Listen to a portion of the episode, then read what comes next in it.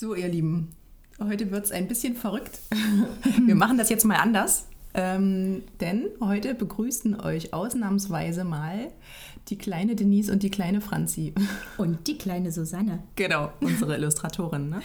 Klingt ein bisschen verrückt, ähm, aber wenn ihr euch das Bild anschaut, Ja. dann. Könnt ihr euch das ja vorstellen. Genau, Ja? dann seht ihr da drei Kinder eben. Ne?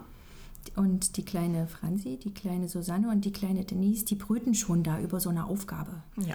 Und legen fleißig Material, haben auch schon ein paar Mengen eingekreist.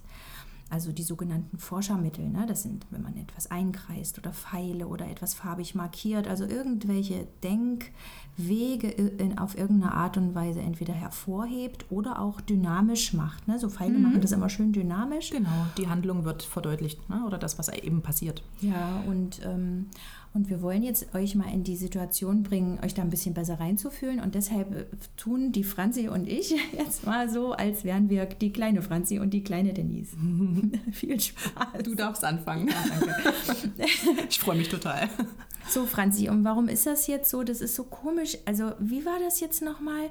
Jetzt haben wir da 13 Einer. Oh, ich weiß nicht mehr, da war doch was. Also, oh, ja. War denn? Es geht doch gar nicht an der Stelle, oder? 13 Einer. Nee, deswegen haben wir ja die zehn einzelnen Einer eingekreist. Was? Warum denn? Warum hast denn du nochmal die 10 jetzt? Oh. Na, weil die zehn werden doch, zehn kann ich doch an der einer Stelle nicht haben. Wie die Die 10, zehn, wenn du die zehn Einerwürfel aneinander legst, dann sind die doch genauso groß wie eine Zehnerstange. Guck mal. Ach ja. Und dann sind die ja schon ein Zehner. Dann müssen wir die rüberpacken an die Zehnerstelle. Ach, das ist wie mit dieser 1 und der 0, wenn wir jetzt die 10 in, ins Stellenwertsystem reinschreiben, ne? Die 10. Genau. Also ein Zehner, 0 Einer. Nur, dass wir jetzt hier eben noch drei einzelne übrig haben. Ach ja, genau. Ne? Deswegen packen wir jetzt die, die zehn hier rüber als eine Zehnerstange. Die packen wir rüber. Ich finde, das ist ein blödes Wort. Das können wir eigentlich nicht in, unser, in unsere Entdecker. Nee, stimmt. Wir brauchen noch einen. Namen für unsere, für unsere Strategie, für, unseren, für unseren Weg. Also wir haben ja auf jeden Fall schon immer gebündelt, gell? Ja. Okay, also das, wenn wir jetzt hier das so einkreisen und rüberschieben, da haben wir die aber auf jeden Fall gebündelt. Das bedeutet der Kreis, oder Franzi? Kann man das sagen? Ja, und dann schieben wir die rüber. Okay, schieben, das fetzt. Schieben, Wir schiebe. schieben, schiebe, schiebe, Schiebestrategie. Oder Schiebetaktik. Schiebetaktik, das ist schön hart, das machen wir. Ja, also, Genau, und die schieben wir rüber und dann sind die an der Stelle ja quasi ähm, Weg. weg. Genau. Okay, also wir haben jetzt zehn Einer rübergeschoben. Ähm, also wir haben die zehn Einer jetzt gebündelt zu einem Zehner Mhm. und haben die, und, und weil ja die, die Zehner darüber gehören in die nächste Stelle, Ja. Bleiben hier nur noch die drei Ja, übrig. okay, alles klar. Hm. Aber jetzt würde ich auch sagen, damit, das, damit wir das den anderen nachher noch gut erklären können, unsere Idee, würde ich diese eine Zehnerstange, die da liegt, diese neue, die da so dazugekommen ist, die würde ich auch noch einkreisen.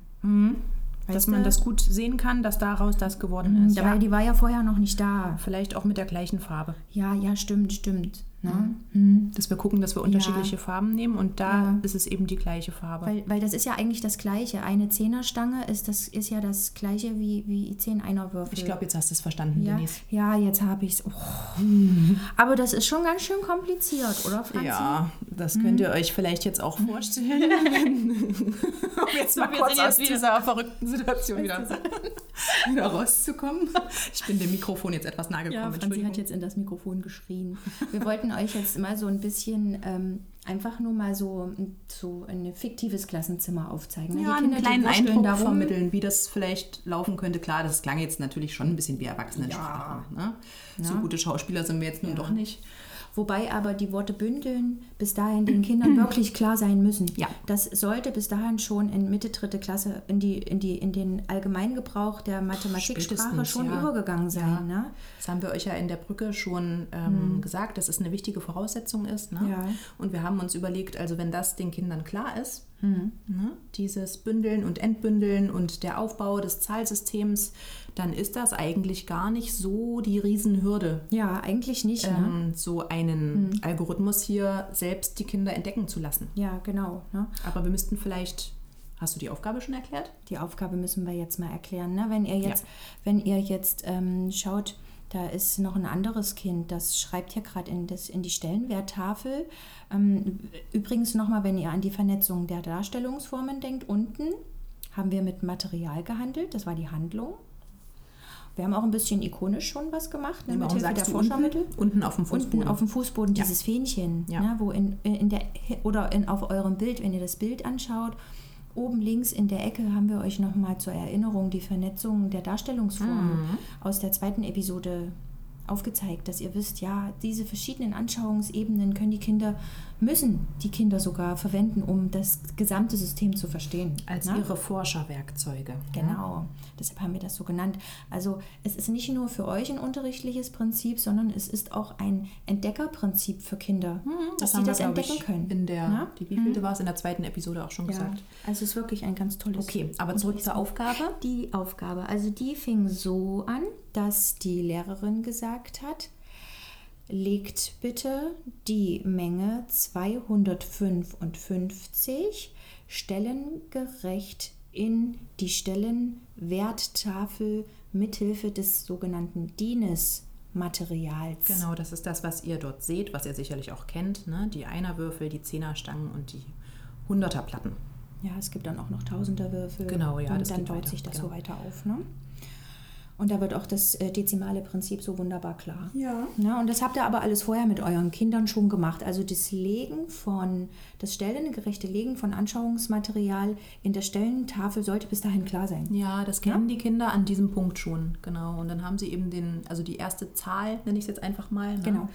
Äh, im, späteren, Im späteren mhm. Zusammenhang mhm. ist es dann der erste Summand, aber jetzt im Moment mhm. noch nicht. Ja. Ähm, haben sie schon gelegt. Mhm. Und als nächstes sollen die Kinder, wenn sie die 255 stellengerecht gelegt haben, sollen sie als nächstes die Zahl 278 stellengerecht in die Stellenwerttafel hineinlegen. Und dann, das ist auch noch ein Klacks mmh, für die Kinder bis dahin, ja. absolut simpel. Und dann geht es aber los mit der Aufgabe, vereinigt diese beiden Mengen oder ja. rechnet sie zusammen. Genau, also vereinigt würde man vielleicht jetzt in der nee, Grundschule nicht sagen. Ne? Das ist unsere Fachsprache ja. jetzt hier, aber genau, die Kinder mhm. werden jetzt vor die große Herausforderung gestellt, das ähm, zu addieren, also diese mhm. beiden Zahlen zusammenzufügen. Und ja. ähm, das ist natürlich ja. eine Aufgabe, die sich wunderbar eignet, um ein schriftliches Rechenverfahren anzuwenden, mhm. das die Kinder aber eben hier an dieser Stelle, an der wir uns jetzt hier im Klassenraum befinden, noch nicht kennen. Die kennen das überhaupt nicht, gar nicht. Ne?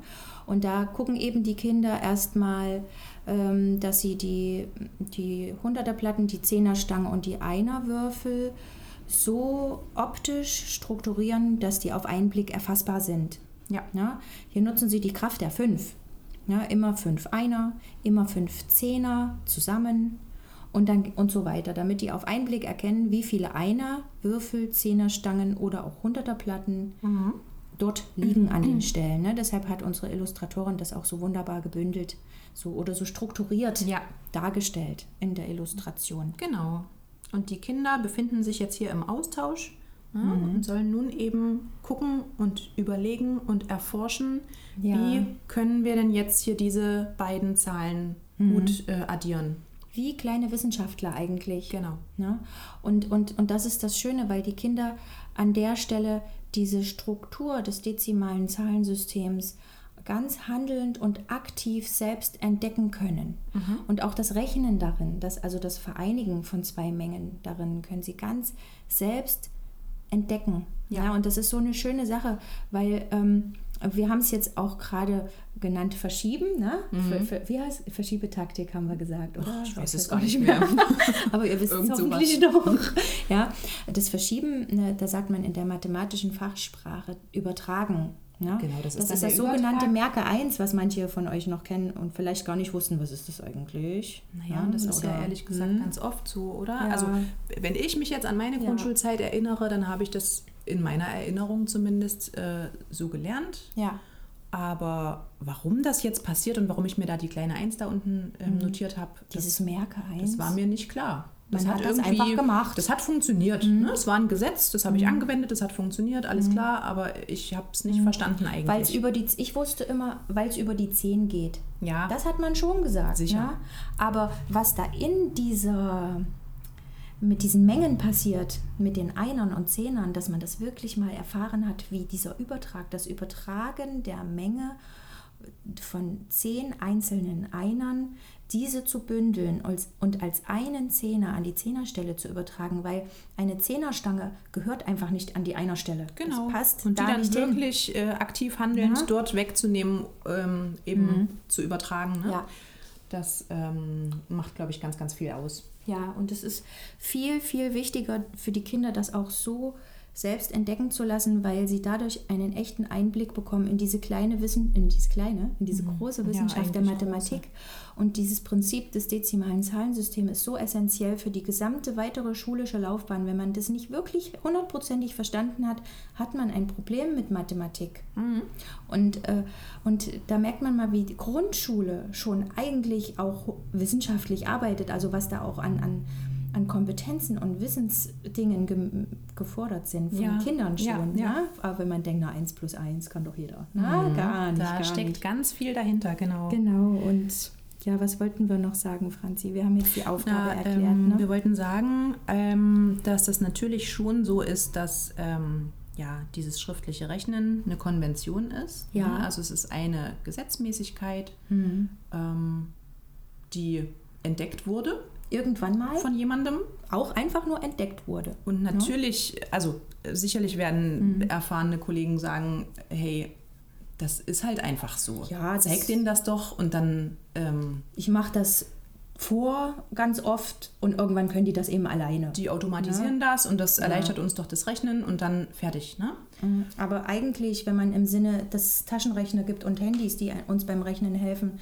in dem Sinne, dass zum Rechnen helfen ja. gar nicht mehr in dem Sinne gefordert ist oder notwendig ist wie früher mhm. und äh, es eben mehr darum geht, in die Wissenschaft, in die der Muster und Strukturen, was eben die Welt der Mathematik einfach ist, hineinzublicken, dann ist das eine echt gehaltvolle Aufgabe für Kinder. Ja, das ist ja. eigentlich, ähm, wenn man jetzt über das Zeitgemäße ja, nachdenkt, das ne, Zeitgemäße. könnte das mhm. eigentlich der ähm, mhm. ja, ein wichtiger Grund sein, überhaupt diesen Algorithmus zu thematisieren, um ja. eben zu zeigen, ähm, ja. wie sowas funktionieren kann. Ne? Und außerdem ist es auch einfach kognitionspsychologisch dem Kind einfach angemessen, dem Kind wertschätzend gegenüber. Denn kleine Menschen kommen mit einer unglaublichen Wissbegierde auf die Welt. Die wollen die Welt erforschen und entdecken und haben ihre eine Million Fragen.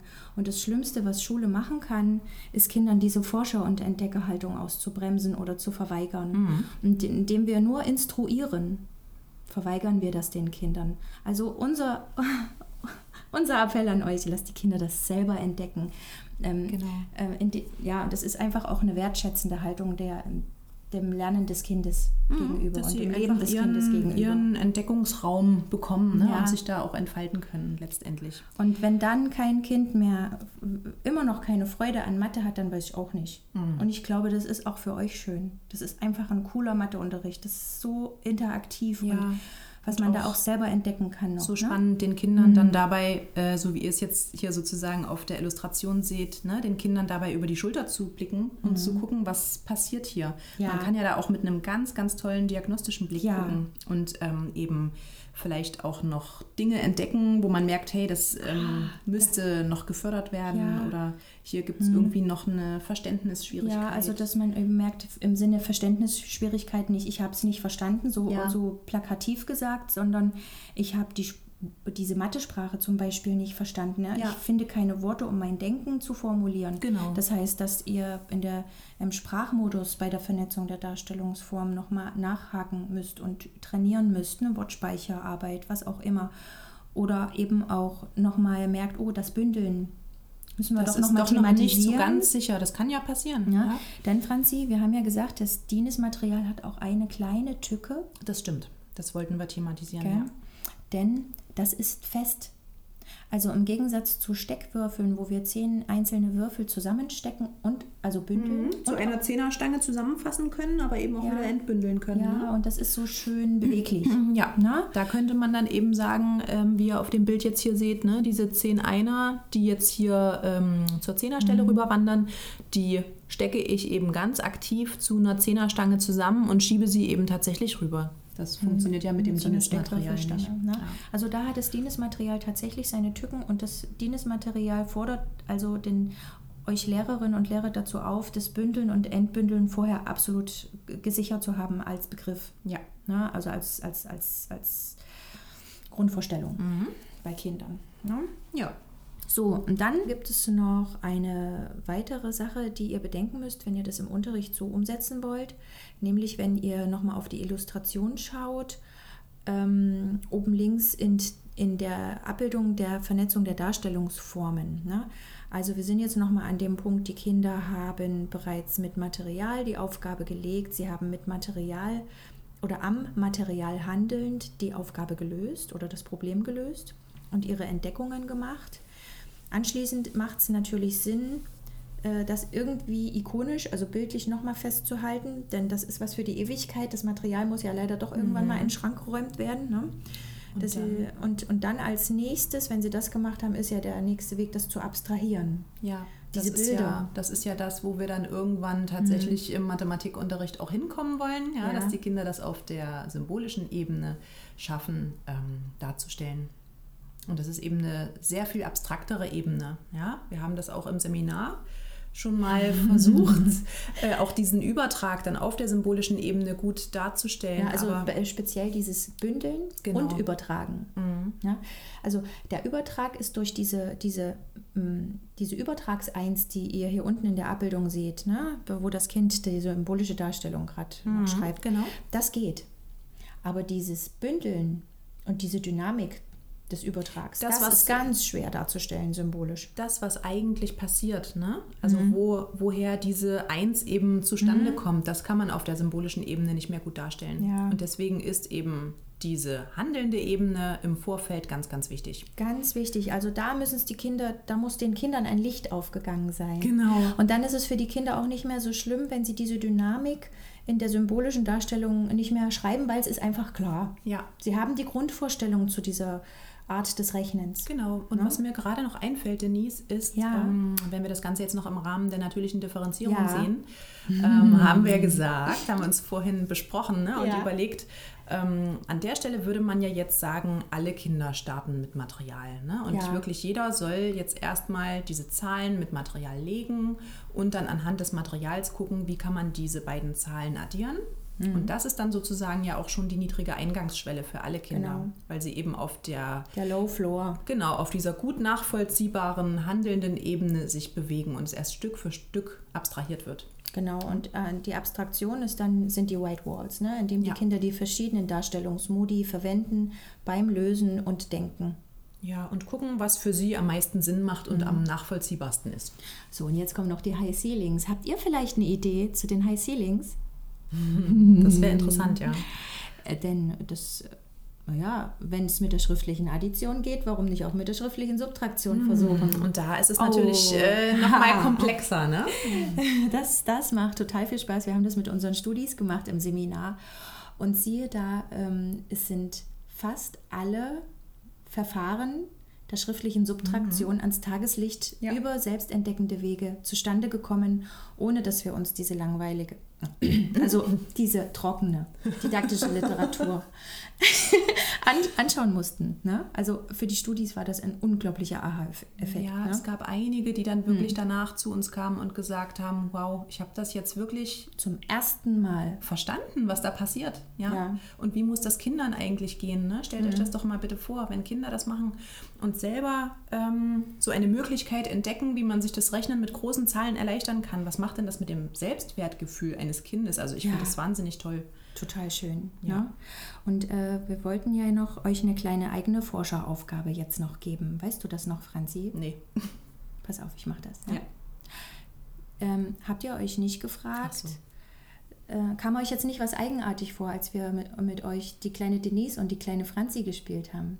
Stellt euch vor, ihr seid selber die Kinder. Und überlegt mal, ist es nicht komisch, dass die Kinder von rechts nach links arbeiten?